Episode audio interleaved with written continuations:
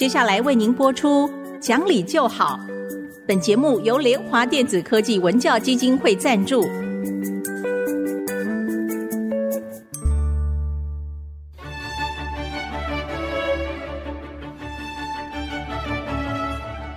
在日常生活当中，人们的不理性行为经常是隐藏在看似理性的包装和掩盖之下，很难被察觉。凡事讲理，所有事情就会简单的多。讲理的必要条件就是丰富的尝试。请听红兰教授主持的《讲理就好》。这里是爱惜之音竹科广播电台 FM 九七点五，各位听众朋友您好，您现在所收听的节目是《讲理就好》，我是红兰，我是田丽云，听众朋友好，老师好，田老师好。老师，我最近啊，常常会收到一些就像抖音啊等等之类这种小短影片啊，我相信大家也都收到很多。可是呢，我非常非常不喜欢两种影片，都是跟孩子有关的。我觉得要提出来啊，也要看看各位家长们啊，也许应该心里要留意一下，不要犯这个错。嗯，一种就是有好多的小孩子啊，弄得像个假大人一样。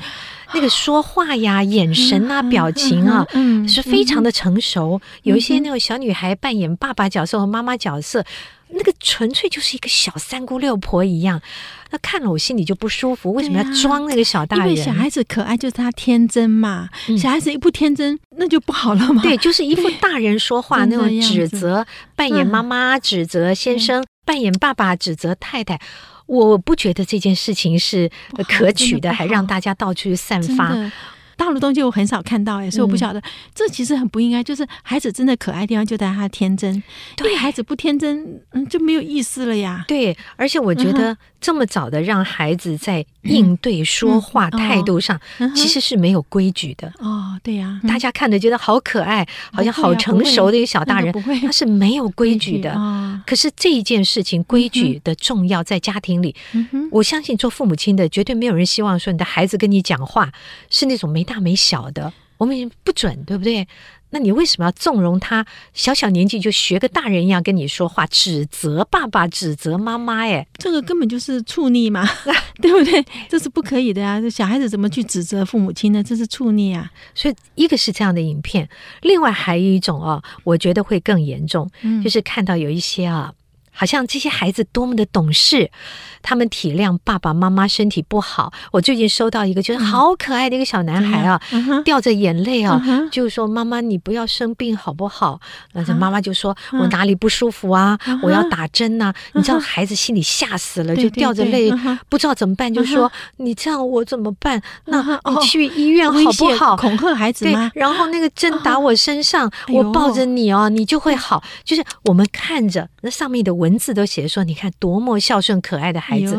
可是你知道这对孩子心理的强害有有多严重吗？真的很伤害。孩子要的是安全感，对不对？你是他的这个保护他的人，你现在跟他讲我要死了，我要怎样？那是威胁呢。我们常常。自己长大了就忘了自己小时候害怕的事情，就像我看过一个朋友啊，他的孩子非常可爱，胖乎乎的，所以他每次说：“哎呦，你这个小胖子啊，什么？”他其实是觉得是在宠爱这个孩子。这孩子后来长大说：“你知道你让我心里面多自卑吗？”哎呦，就是我是个胖子，我是个。这个 跟别的小朋友不一样的，那所以就像我们常常会说，这孩子不懂事啊。就像上一次您说那个孩子到了学校，他觉得老师永远是在告他的状一样，那个心理上的压力有多大？对对对。很多父母亲真的是不太了解。其实你知道哈，这个父母亲讲话也很有关系。我有个同事讲，他跟他母亲真的很不好，因为他一直觉得哈，就是他母亲在他婆婆面前讲他不好的话。那么他嫁过去以后，每次有什么事情，他先生就讲说：“你妈都自己讲你不好。”对不对？这是很很常碰到。他现在就讲说：“你妈都说你脾气不好，你妈都说你不能干，你妈都怎样？”所以他每次气得要死，就是他妈妈为什么要害他？好像说在婆婆面前抬不起头来。就他妈妈过世以后，然后他们就姐妹要聚在一起了嘛。要聚在一起的时候，他就抱怨，就好像他三个姐姐吧，出嫁时候他妈妈都讲一样的话，他才知道说：“哦，原来这个叫做丑话讲在前面。”那我他来告诉我的时候，那我也觉得很奇怪。你应该跟你的这个亲家讲说：“哎呀，我女儿很乖呀、到你家去，希望你能够，就是你不应该去扯她的后台呀、”可是这可能是传统中啊，就像请客吃饭，哎呀，没有菜 一样的心理。这是我们这个民族好像一直就这样。可是我觉得现在父母亲一定要知道，嗯，有的时候我们在逗弄孩子的时候，你觉得很好玩的时候，其实他心里已经造成阴影，这个是一辈子的影响。这个真的是，这这大人讲话真的要很小心。本来我还一直觉得说，人到老了讲话应该是很很妥当的。后来听我朋友几个讲起来，好像就是他们无意之中其实是断送了他小孩子的幸福。对，我们很多爸爸妈妈太自以为是，就是你要把自己随时还是要放在孩子那样的年龄或心理上去体谅他啊。不是做父母亲的，就是权威啊！所以你爱怎么讲怎么讲。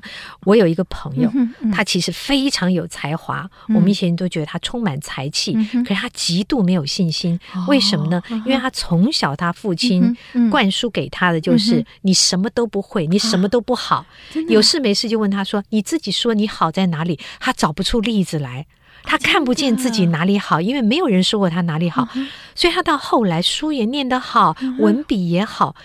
可是他就是没有自信，他的没有自信使得他在婚姻中也失败，失败。对，好，那为什么他爸爸要觉得他不好呢？这就要看有些父母亲永远觉得自己孩子不够好啊。你记不记得我们讲过，说一个只会拔野草的园丁种不出漂亮的花园，嗯，对不对？你只会拔野草，你怎么可能种得出漂亮的花园呢？嗯。从欣赏的眼光看你的孩子，你会看到他的长处。因为我们父母亲通常不从不会从欣赏的眼光来看，也是你刚刚所讲的很对哈。您说传统，大概中国的传统喜欢嫉妒。因为我曾经问过问过我爸爸哈，干嘛这样谦虚？因为我觉得说，那你讲实话就好，干嘛谦虚，对不对？我爸就说你不晓得，假如你没有谦虚，说哎呀我不是这样子，他说别人就觉得说你很自大，别他说别人会造你的谣，同时。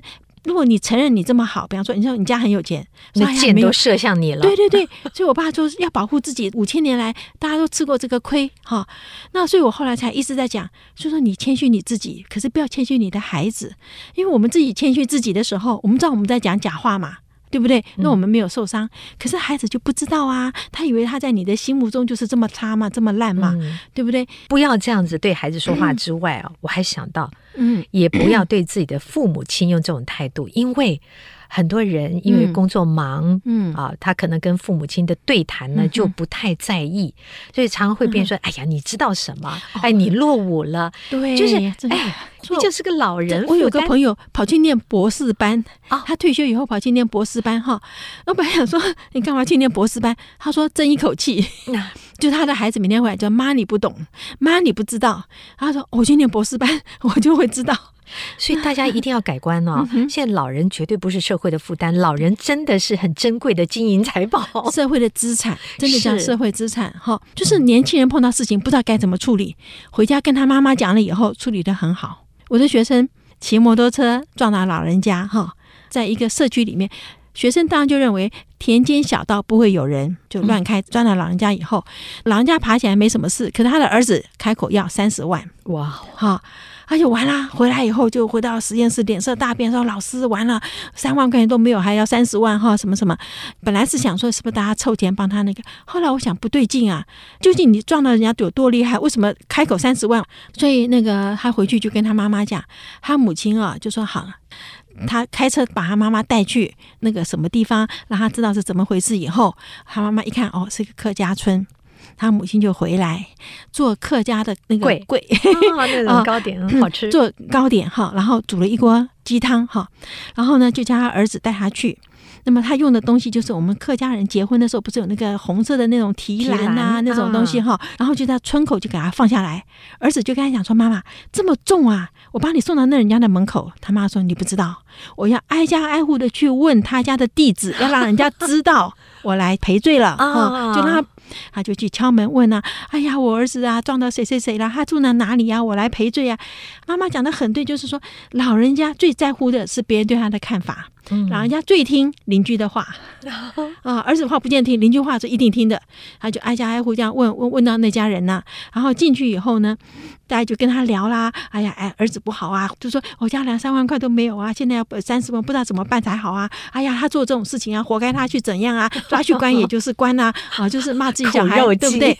然后我就学生讲啊，说老师啊，我在车上等了三个小时啊，我就吓坏了，就 没有出来，对不对？他说最后他妈妈出来，手上拿的是酸笋，嗯，是腌菜，就是人家送礼，人家送礼给他，这样回来钱不要赔，这么，这妈妈太聪明，很厉害。我那天听了，姜是老的辣，真的是老的辣，而且你看他就人性嘛，嗯，年轻人不懂的啊，你去跟他好好的赔罪。有没有处事的方法？对，有没有骨折？有没有进医院？都没有。他爬起来可以走路，那就是去赔罪啊！你看对不对？就是我们要看得见老人家的智慧，他应该是资产，不应该是负债了。好，好，我们这边休息一会儿，马上回来。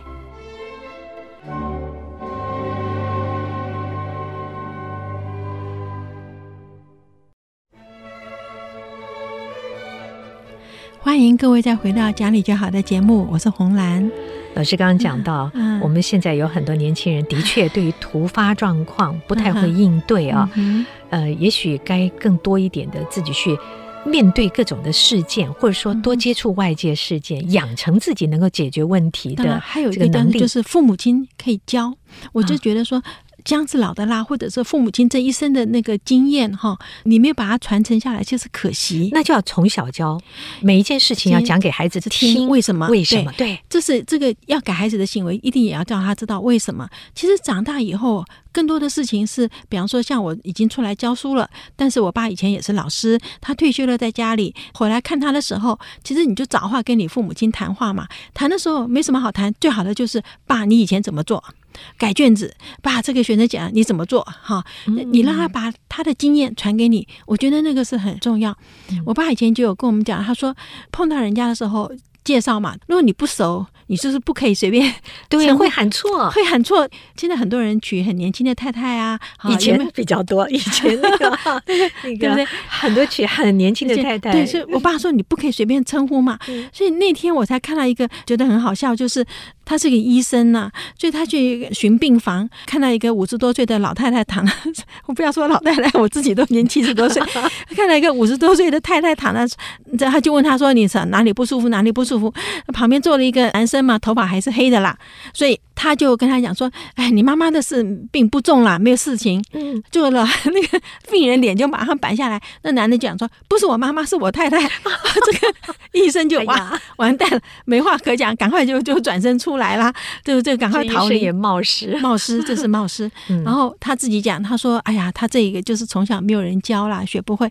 他刚刚到那个医院里面做那个住院医生的时候，人家就跟讲，你不可以得罪护士。”得罪护士呢，你值班的时候就睡不了，就是他会来找你。可是如果护士，比方说比较喜欢你，那你值班的时候有些事情，其实我跟你讲，有经验的护士是比那个小医生是更更知道的啦，因为他是这么多年的经验。所以说很多晚上的时候，如果有经验的护士呢，就会替你 cover 嘛，就会帮助你。但是如果你搞不好的话，就每天病人在叫啊，我就叫你啊，对不对？他就说他就不可以得罪护士。就他说他去的第一天就得罪了护士，因为在电梯里面碰到一个三十多岁的护理长。他就很自然认为三十多岁你应该已经结婚了，他就跟他讲说：“哎，今天是什么什么情人节，你去哪里跟你先生去哪里吃饭，跟你小孩什么？”就那人就冷冷的看他一眼，说：“我还没结婚，也没小孩。”这个医生真的很冒失。不过我们自己平常在工作中，有时候也会碰到这种尴尬情况，是就是也许我们在某一个会议上或活动上，其实大家都是工作的成员或是朋友，但有人就会非常冒失的会把。我们跟另外的人可能就当成你们是一对夫妻或什么，那个时候其实是很不礼貌的，这个这个会得罪人，会我们自己听了也不舒服。是，所以说你一定要搞清楚才会称呼。嗯，好，你你宁可问一下，好，这位是，对对不对？好，曾经有一次哦，哎呦，那也是 在一个医生的聚会上，然后呢，我是认得这个医生，可是我也知道他太太不是这个人，老师那时候就不要问，我就没有问，可是我心里一直在想，因为。大家都在讲话嘛，嗯，到最最后都没有开口，就一直猜，一直猜，然后最后要出来的时候，在电梯里面，我问另外一个朋友 说：“刚刚那个是谁？”他说：“哦，那是他的机要。”机要秘书哈。那也有有点惊讶，说这是个朋友的聚会啦，不是公事，怎么会带机要呢？哦，他说，因为他今天找这个机要是要帮他写传记。这里面就是发现一件事情，要写传记就要带每个地方走嘛，哈，啊、那你也知道说，佛罗里达的那个州长。后来不是跟他太太离婚的时候，他太太把他所有的丑事全部写出来。他为什么会 这样子呢？就是他也是要写传记，嗯，所以就带了那个女生，然后呢，带着每个地方走嘛，然后就很容易出事啊。然后太太就气死了，然后就变成他那个传记没有人买，反正他太太那个传记很多人买。我觉得碰到这种状况的时候，就不要问了，就是也免得自己跟别人都尴尬。不过我觉得像这些小细节啊，这种做事的方式，父母亲是要真的从小要。要教孩子什么时候什么问题可以问？对对对，呃，你要你想要认识什么的时候，你应该用什么态度去问啊？是的，很多小细节是父母亲可以教的。哎呀，现在父母亲自己可能都不知道。我们在美国就晓得，第一个薪水不可以问。嗯，对不对？薪水不可以问，年龄不可以问，家庭不可以问，宗教不可以有，信仰不可以，信仰不可以问。这三样、这几样东西真的是美国就一定晓得。可是你看台湾现在什么人都随便问啊，对不对？多少人问我说你薪水多少？还有人问我说你比你先生赚的多还是怎样？对不对？很多人不礼貌，这是不礼貌。像这种是不应该。那么还有一点呢，那个是生活上就是没有人教孩子说，如果你去人家家做客，嗯，你不可以找到。不能太早到，不能早到啊！嗯、你约六点半就是六点半，你就不可以说老老早早，你你没事就跑人家家去，人家主人很可能还在洗澡换衣服嘞。我学这个，要台湾没有人教我，可是我学这个第一次呢，就是去美国的第一个圣诞节啦。嗯、我们系主任请，我们去他家吃饭，那我们外国学生也没车，那就有个同学说带我去。好，那他来接我，然后我们去的时候呢，差五分钟就到了。他就停在 curb 旁边嘛，叫在旁边，他就不下车。那我手进去开门了，他叫我说等一下。我想说，哎，走错路吗？这是对的地址啊，呃，干嘛不下车？他说时间还没有到。他说、嗯、太太可能还在换衣服。嗯嗯。后来真的是时间到了，我们去，真的是这样子。因为美国都在家里自己吃，太太是忙得不得了，所以一定要到时间到了去洗澡换衣服，然后做女主人，对不对？所以那次我就学到了啊、哦，不可以早去，因为早到让人家措手不及。嗯。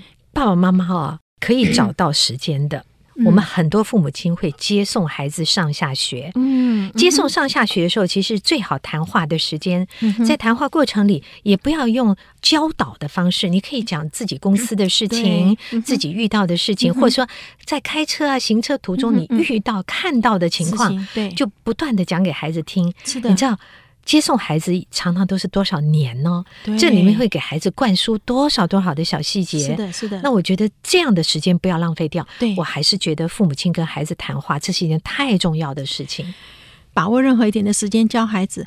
另外还有一个很重要的，我觉得父母在孩子面前对待他自己的父母。一定要很尊重，嗯，因为如果你不尊重你自己的父母，你的孩子以后一定不尊重你。